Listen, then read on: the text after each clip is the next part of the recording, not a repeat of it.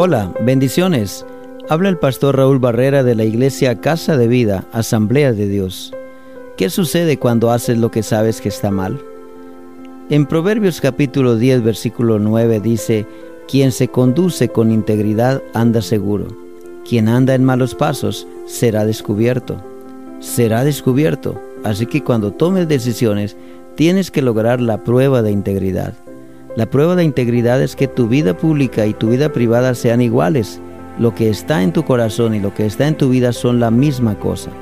Hazte esta pregunta. ¿Me gustaría que todo el mundo sepa acerca de esta decisión que estoy tomando? La verdad es que cuando se trata de integridad, aunque puedas engañar a todo el mundo, no te puedes engañar a ti mismo.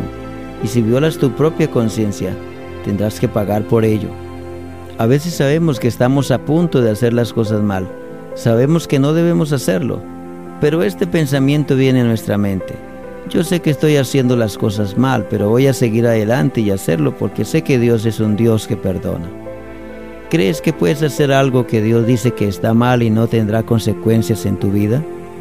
Esa es la verdadera razón por la que Él no quiere que tomes esa decisión, porque te ama y no porque quiera impedir que te diviertas.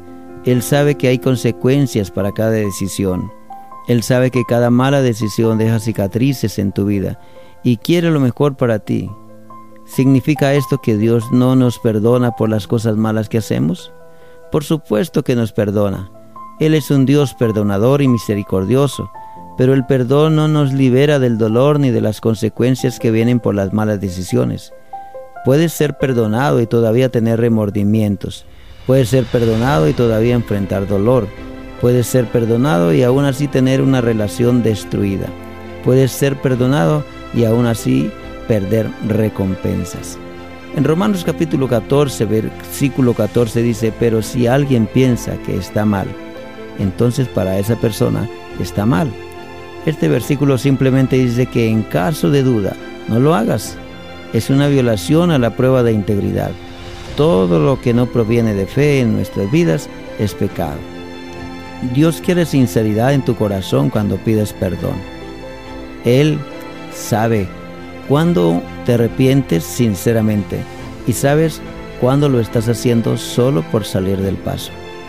Cuando sabes qué es lo que tienes que hacer y no lo haces, tu integridad se afecta, tu corazón se endurece. Ora conmigo así, Señor y Dios, crea en mí un corazón limpio y un espíritu recto que mis ojos miren por tus senderos y guárdame del mal. Te lo pido en el santo nombre de Jesucristo. Amén.